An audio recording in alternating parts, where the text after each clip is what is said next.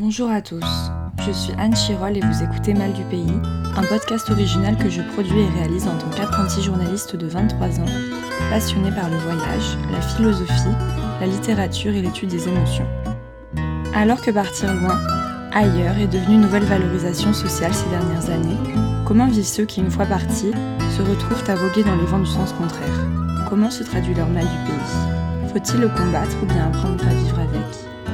Un bon compagnon de voyage En langue anglaise, on traduit l'expression mal du pays par to be homesick, qui revient littéralement à parler maladie de la maison. Nous avons tous tendance à conjuguer pays d'origine et maison. Mais peut-on en avoir plusieurs ou revient-on toujours à notre essence même? Toutes les deux semaines, vous entendrez des témoignages d'étudiants, d'expatriés, de réfugiés, de voyageurs, français ou non, qui ont décidé ou ont été contraints de quitter leur terre natale. Certains ressentent un manque permanent, d'autres seulement de temps en temps. Ils viennent d'ici et d'ailleurs, voici leur histoire. Pour ce premier épisode, je fais tomber mon masque chirurgical pour vous dévoiler comment j'en suis arrivée à penser au mal du pays et à poser des mots dessus. Pourquoi il m'accompagne partout où je vais lors de mes voyages, bien que le mal du pays diffère à chaque fois. Je vous parle d'abord de ma première aventure colombienne, ou comment j'ai tout quitté pour me découvrir. Alors, j'ai décidé de partir en Colombie euh, lors de ma deuxième année de DUT, euh, que je faisais en technique de commercialisation. Donc, je me suis rendu compte que ça ne me plaisait pas forcément, que je ne voulais pas faire ça. Donc, il m'est apparu comme évident en fait de partir euh, à l'étranger quelque temps. Et la Colombie, c'est un pays où j'avais toujours eu envie d'aller, qui m'a toujours fait rêver. Je ne sais pas pourquoi, peut-être pour l'histoire, pour la culture, j'en sais rien, mais je voulais vraiment y aller. j'ai pris mon billet pour le 11 septembre 2017. Donc ça a été un peu mon 11 septembre à moi. Je vous expliquerai ça pourquoi. Euh, au tout début, quand j'ai dit à mes proches que je voulais partir en Colombie, sachant que c'était pas encore trop une destination où les gens allaient, on m'a un peu dit. Disons qu'il y avait deux équipes. Il y en a une, la première qui me disait euh, T'es complètement folle, tu vas te faire agresser, tu connais pas Ingrid Betancourt et les FARC. Puis euh, il y avait les autres, qui me disaient oh, C'est une super idée, ça va être génial, c'est incroyable. Donc je suis partie en Colombie parce que j'en avais besoin, parce que j'avais besoin de me retrouver, de savoir qui j'étais, de voir euh, exactement ce que je voulais faire, et parce que j'avais envie de voyager, voilà. Disons que c'était plus pour me trouver que, euh, que pour voyager fondamentalement, même si évidemment ça en fait partie. J'avais besoin de ce temps de, de, pause dans ma vie, donc je suis partie le 11 septembre avec un billet aller sans retour, chose à ne, surtout pas faire puisque bah, quand tu arrives à l'aéroport, si t'as pas de billet retour, t'es obligé d'en acheter un, sinon on te laisse pas partir, parce que la compagnie aérienne peut te renvoyer en France, et ça à tes frais. Donc j'ai pris un petit billet pour le Panama, euh, Bogota, euh, Panama City, que, que je n'ai jamais utilisé, parce que je suis restée en Colombie. Le 11 septembre, euh, je m'en vais. Je me lève le matin. J'avais un billet Paris-Barcelone qui est annulé. Donc je me dis, waouh, ça commence mal, je sais pas comment je vais faire. J'avais pas dormi de la nuit. J'avais passé une nuit assez difficile. J'étais avec mon copain, enfin très très très compliqué.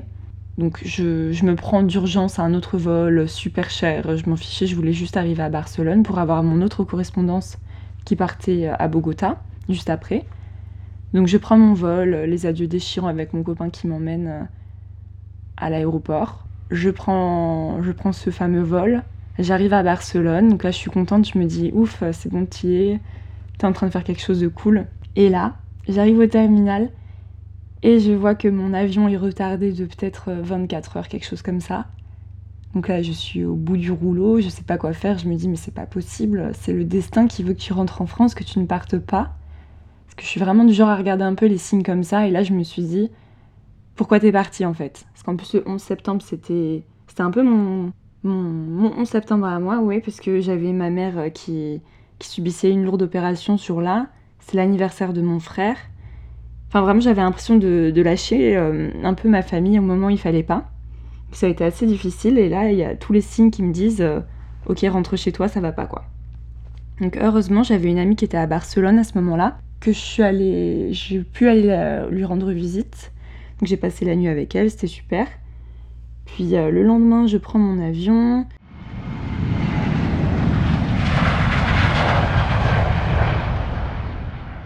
les turbulences euh, comme jamais. Et là, il y a plein de Colombiens qui se lèvent et qui commencent à, chanter, euh, à faire des prières en fait euh, à Dieu. Donc moi j'étais là, je me dis, oulala, si même des Colombiens qui sont habitués à faire ce trajet flippent, moi je flippe encore plus. Donc vraiment j'étais super mal. Et finalement j'arrive à Bogota, saine et sauve, avec 20 euh, heures de retard du coup. Et quand je sors de l'avion, en fait on m'avait pas mal briefé sur la Colombie, ce qui pouvait m'arriver, ce à quoi il fallait faire attention exactement. Donc je savais qu'il fallait un peu se méfier des taxis, parce que tu as, des taxis euh, qui sont payés par la police pour, euh, pour faire des trucs pas très cool avec les touristes ou des trucs assez dangereux. Donc voilà, j'étais assez méfiante. Finalement, je trouve un taxi qui m'emmène à mon hôtel. Et, euh, et, le mec, le premier truc qu'il me dit, super sympa, mais la première chose qu'il me dit, c'est fais attention, ici ne fais confiance à personne. Oublie pas que t'es en Colombie, même si les gens sont sympas avec toi, ne fais confiance à personne. Donc déjà, ça annonce la couleur, je me dis, oh mon dieu. Et j'arrive, euh, il fait pas très beau à Bogota, t'entends euh, les, les, les il y a les gyrophares dans tous les sens, t'entends la police. C'était la première fois que je voyageais en Amérique latine. Et vraiment, sur le coup, ça te fait un énorme choc culturel, puisque tu vois ça, tu comprends rien, tu te sens un peu en insécurité. Donc ça a été assez difficile, donc j'arrive à l'hôtel. Et il se trouvait que mon ex, du coup, qu'on n'est plus ensemble, m'a m'avait remis une lettre au moment où on s'est dit au revoir. Et cette lettre, en fait, j'ai jamais voulu euh, l'ouvrir pendant le voyage. Je me suis dit, sinon, tu vas prendre l'avion retour et c'est mort. Donc, je l'ai ouvert une fois que je suis arrivée à l'hôtel, peut-être quelques heures après. Je me suis dit, heureusement que tu que tu l'ouvres seulement maintenant, parce que tu l'aurais ouvert avant, c'était mort, quoi. Et cette lettre m'a vraiment déchirée. Là, j'ai eu mon premier mal du pays, puisque je me suis dit, mais en fait, là, t'es en train de... Tu as tout quitté. Pourquoi Je ne sais pas. Pour l'instant, j'ai juste peur. Je sais pas quoi faire. Je je vois pour l'instant tous les côtés négatifs, parce que j'avais peur, j'étais stressée, le choc culturel qui arrive en moi direct.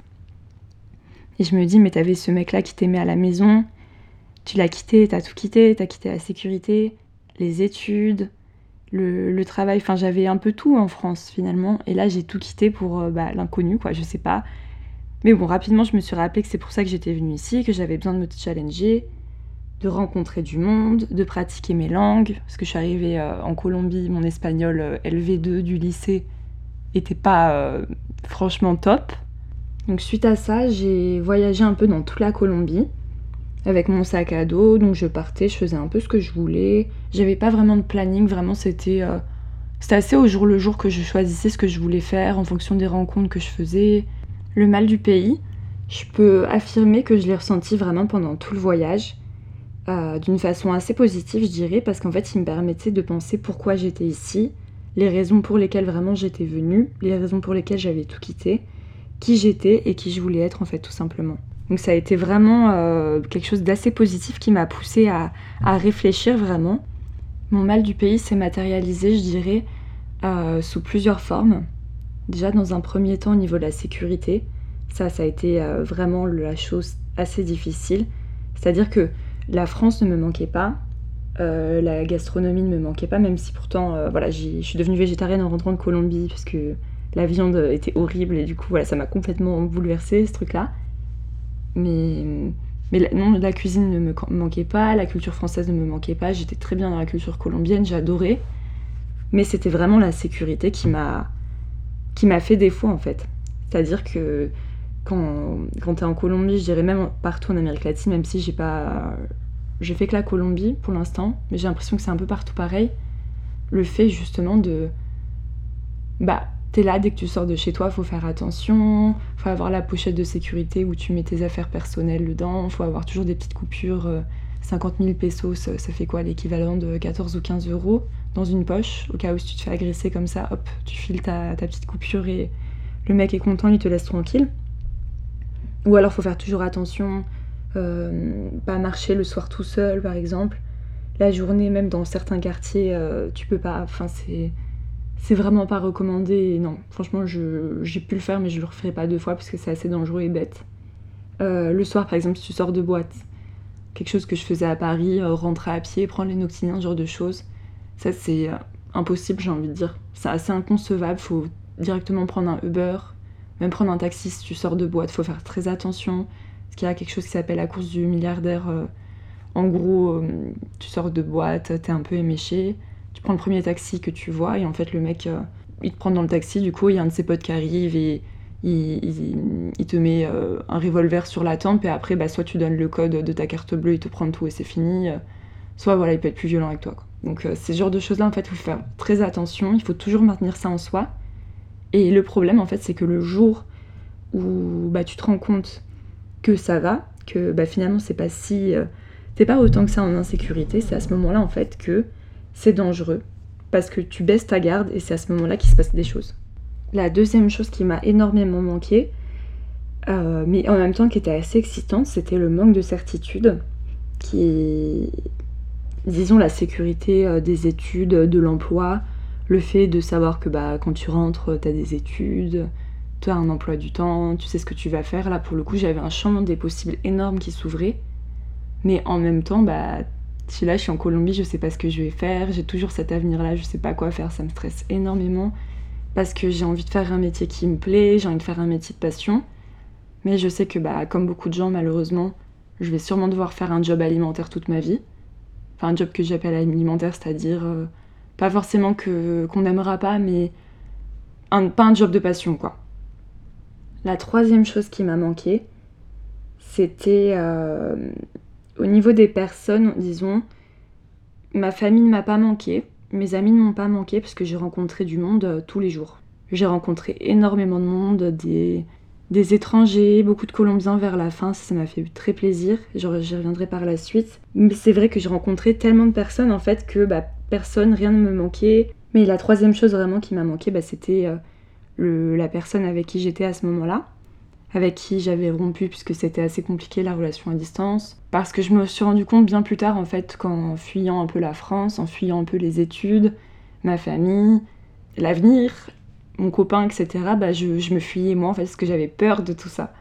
Il y a toujours ce débat un peu de savoir si le, voyage est une fuite. Je pense que c'est une mauvaise. Euh, pour ma part, je pense que c'est pas une, forcément une bonne idée de quitter de tout quitter pour fuir en fait. Mais je pense que parfois c'est nécessaire aussi pour se trouver, pour se challenger et pour voir vraiment euh, qui on est quoi.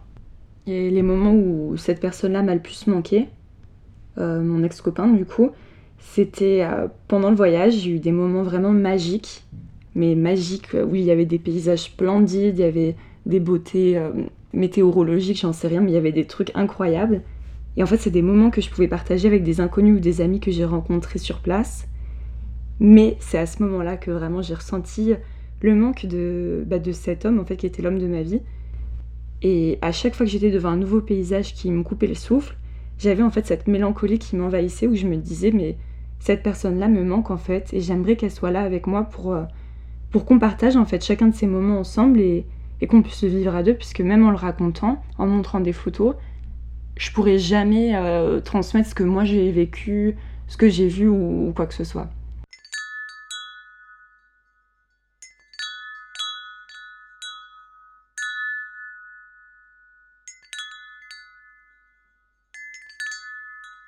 Un des exemples, c'est quand j'étais euh, dans le désert de la Tatacoa, qui est un désert euh, magnifique. Enfin, si vous allez en Colombie, je vous invite vraiment à y aller. C'est l'une des plus belles choses que j'ai vues là-bas. J'étais avec euh, une amie de voyage allemande avec qui on est devenu très proches, on a passé beaucoup de temps. Et il s'est trouvé que dans ce désert, en fait, on dormait dans un hamac, vraiment euh, dans le désert, comme ça, on n'avait rien sur la tête, c'était magnifique. Il y avait des étoiles filantes. Et nous, on était là, on dansait dans, entre les étoiles, enfin, c'était fantastique, vraiment. Mais il y avait ce truc-là, en fait, euh, cet énorme manque qui faisait que j'avais cette mélancolie qui restait. J'avais cette mélancolie. Et je me disais, Merde, j'ai quand même. J'aurais aimé qu'on soit ensemble à ce moment-là.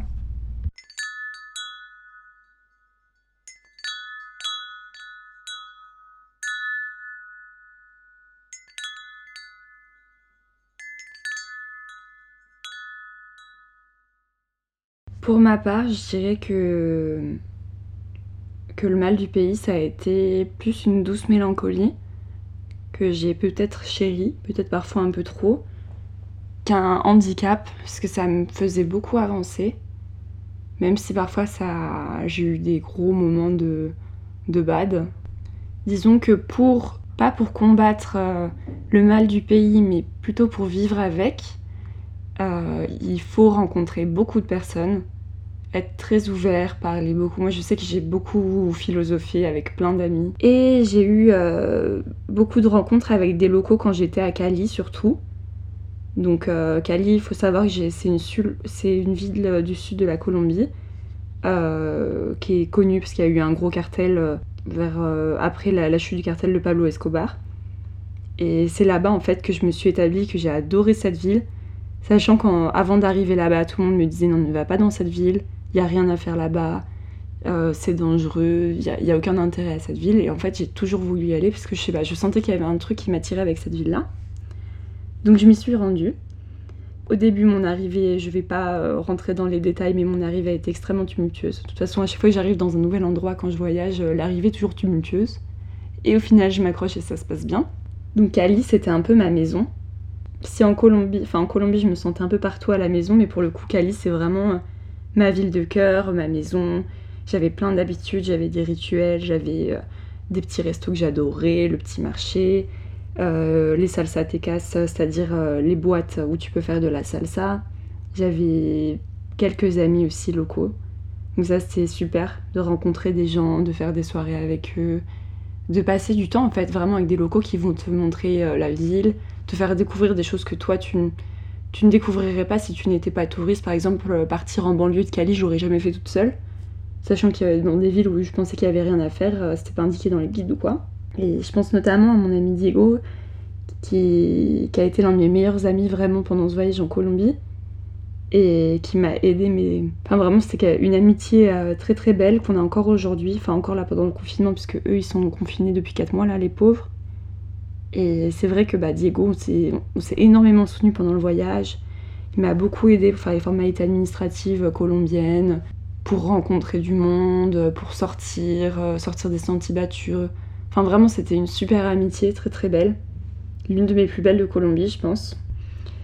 Et il me semble que c'est grâce à lui, parce que je, me suis rapidement sentie vraiment comme à la maison, un peu colombienne, même si je savais que bah, j'étais, je resterais française. Mais il y a possibilité vraiment de s'intégrer en Colombie, de, faire partie de, la population et pas seulement de rester dans les expats ou les étrangers. Non, vraiment, tu peux tu peux t'intégrer. La langue, tu l'apprends rapidement. Les expressions, les coutumes, c'est assez rapide et, et je pense que c'est vraiment un pays où si tu veux t'intégrer, tu peux le faire. C'est il n'y aura pas de problème par rapport à ça. Et donc c'est notamment grâce à Diego en fait que je me suis sentie vraiment colombienne pour la première fois. Pendant le voyage, euh, j'ai découvert un sentiment incroyable que je cultive depuis que je suis rentrée en France et même dans tous mes autres voyages par la suite. Vraiment, je, je retrouve à chaque fois. C'est le sentiment d'être à la maison partout en fait. C'est-à-dire que dès que je vais dans une ville, je me sens chez moi. Je vais vers les gens, vers la population locale. J'ai pas peur de sortir des sentiers battus et c'est je sais pas, c'est ce sentiment d'être toujours à la maison, d'être bien partout.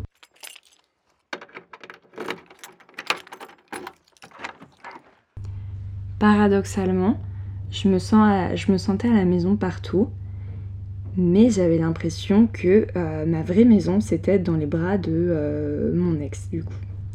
Et j'avais ce sentiment euh, vraiment contradictoire, parallèle, où je me disais, Waouh, t'es partie en Colombie pour être seule, pour te challenger, pour être vraiment indépendante, pour ne pas dépendre de lui, faire vraiment ta vie. Et toi, t'es là, tu reviens toujours à ça, tu reviens toujours à cette personne que t'arrives pas à oublier.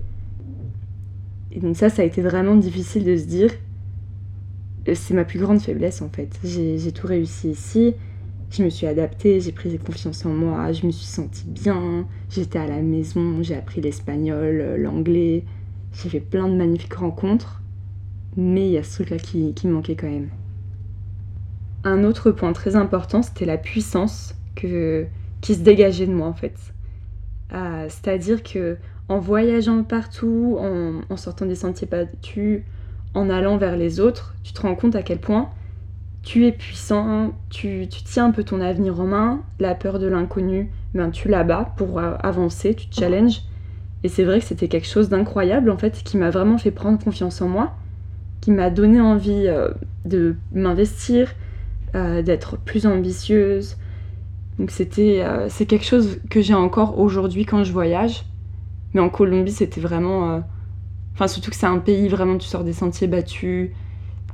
S'il y a quand même beaucoup de violence, c'est un pays assez dangereux donc le, ce, ce challenge là en fait même rien que le fait de partir seul avec son sac à dos à 20 ans, c'est quand même Enfin, je me rends compte maintenant, mais je me dis, waouh, mais t'es complètement folle d'avoir fait ça en fait.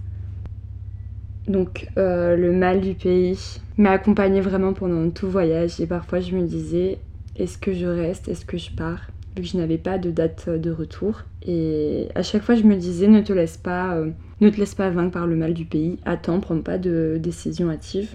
Et à la fin, je me suis dit, là, c'est le moment de rentrer. Parce que je savais pas si vraiment je pensais euh, rester en Colombie, euh, peut-être pendant un an, deux ans, six ans, enfin ne jamais revenir, j'en sais rien. Et finalement, à un moment donné, j'ai senti en fait quand c'était la fin du voyage. Donc je me suis dit, va-t'en. Ça sert à rien de rester ici si tu sais que, tu sens que tu as fait tout ce que tu avais à faire. Donc je suis partie.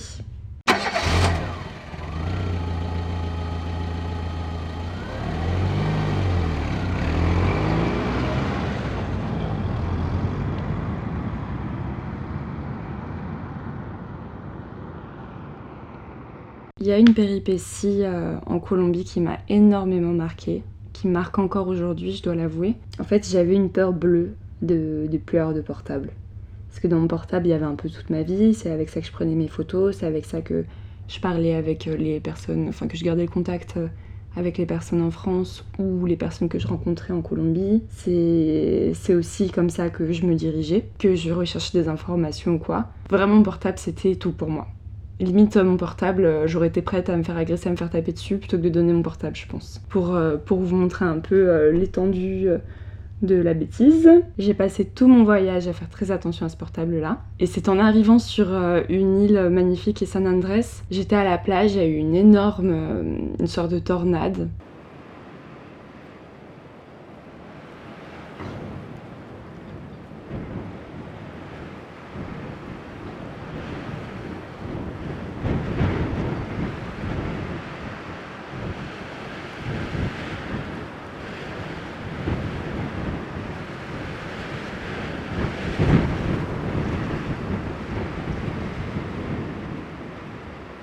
Du coup, je suis rentrée euh, directement de la plage euh, pour rentrer chez moi. Et à ce moment-là, donc mon, sac a été mouillé par la pluie. Et en rentrant à la maison, je vois que mon téléphone est, mort, quoi. Il est mort, donc j'essaie de le mettre dans le riz. Euh, je fais tout pour le ressusciter, pour être honnête. Rien ne marche. Et là, vraiment, c'est le moment où je comprends pas. Je suis dans le déni, j'arrive pas à comprendre qu'il sera plus là, enfin que, que mon téléphone est mort, quoi. Et je me rends compte, au-delà de tout vraiment, ce qui, ce m'embête le plus en fait, c'est les photos.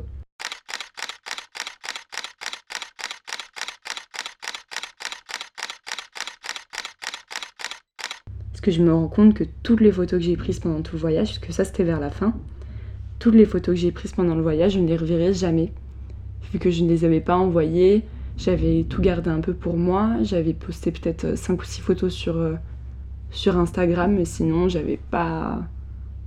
J'avais vraiment gardé ça pour moi et là je me rends compte en fait que mes photos elles sont parties dans la spirale de l'oubli pour toujours. Et ça ça a été un coup très dur pour moi.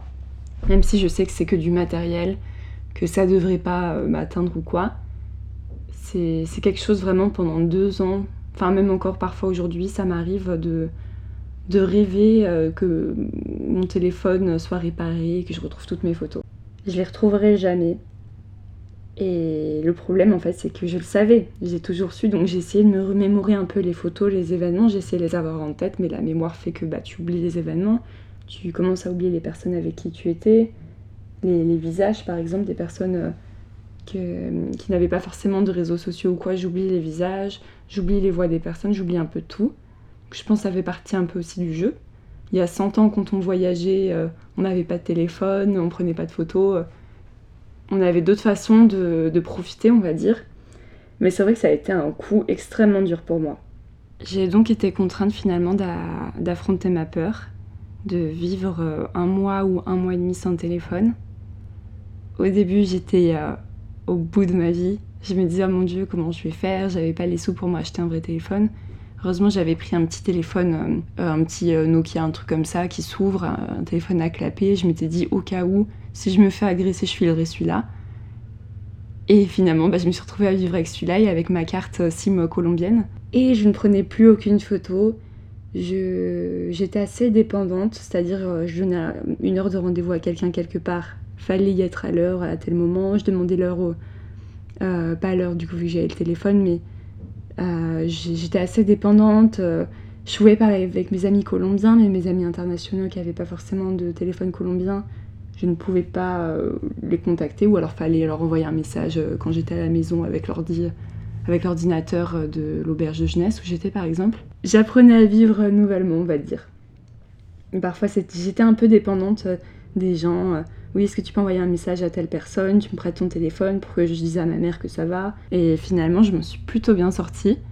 Je suis assez contente puisque rapidement, je m'en suis délestée. Et ça a été plus simple pour moi puisque j'avais plus peur en fait euh, que bah, qu'il a quelque chose à mon téléphone vu que c'était trop tard quoi. Et après, euh, par la suite, je me suis rendu compte de la bêtise que c'était d'avoir autant peur pour mon téléphone, pour euh, ce qu'il y avait dedans, puisque bah, ce qui compte en fait, c'est d'avoir la santé, d'avoir la vie, d'être bien, enfin que tout aille bien quoi. Et vraiment par la suite, je me suis rendu compte de la bêtise. Mais quelle bêtise Et je me disais, mais le matériel, on s'en fiche. Il faut vraiment s'en délester, pas faire attention au matériel. Et en rentrant en France, c'est quelque chose.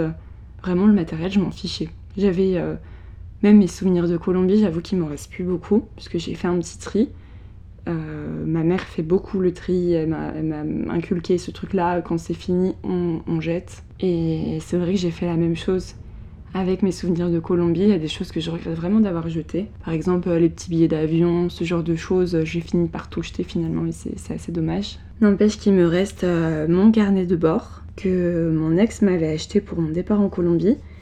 Et dans ce carnet, je notais un peu tout. Euh, je notais mes itinéraires de voyage, le voyage, comment ça se passait, les choses que je voulais pas oublier, des petites choses, les numéros de téléphone de mes amis vu que bah, j'avais plus de portable. Je parle notamment, j'ai pas encore relu euh, le carnet de bord comme je l'appelle, mais de ce dont je me rappelle, je parle beaucoup du mal du pays. Du mal du pays, euh, euh, des décisions que j'ai prises. Donc pour résumer un peu ce voyage en Colombie, je dirais que bah, tout d'abord, j'ai tenté de fuir le mal du pays de le combattre. Puis par la suite, bah, je me suis rendu compte en fait qu'il valait mieux vivre avec pour vraiment apprendre à se connaître et déceler ses envies, qui on est. Euh, même si parfois, je dois avouer que bah, les mots, les mots sont parfois difficiles euh, à vivre en fait quand on est seul à plus de 8000 km, euh, si je me trompe pas, de, la maison. Sachant qu'on est quand même dans un pays où la violence, elle est partout, à chaque coin de rue, tu peux, tu te faire agresser si t'es au mauvais moment, au mauvais endroit. Euh, donc j'ai finalement décidé de partir. J'ai pris mon avion de Bogota à Paris.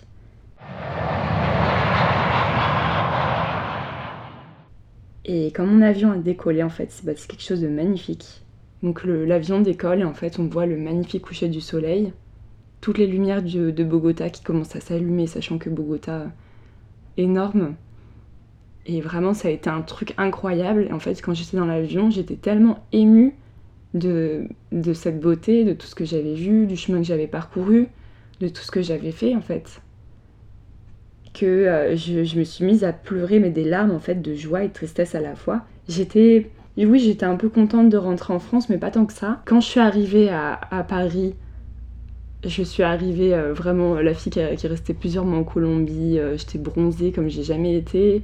Je m'étais fait des, tresses collées sur le crâne. Euh, j'étais habillée comme une voyageuse qui, fait le tour du monde et qui s'en fout, quoi. Donc, euh, mon copain de l'époque, euh, quand il m'a vu, il a un peu tressailli en me voyant, je crois. et donc, en rentrant à la maison,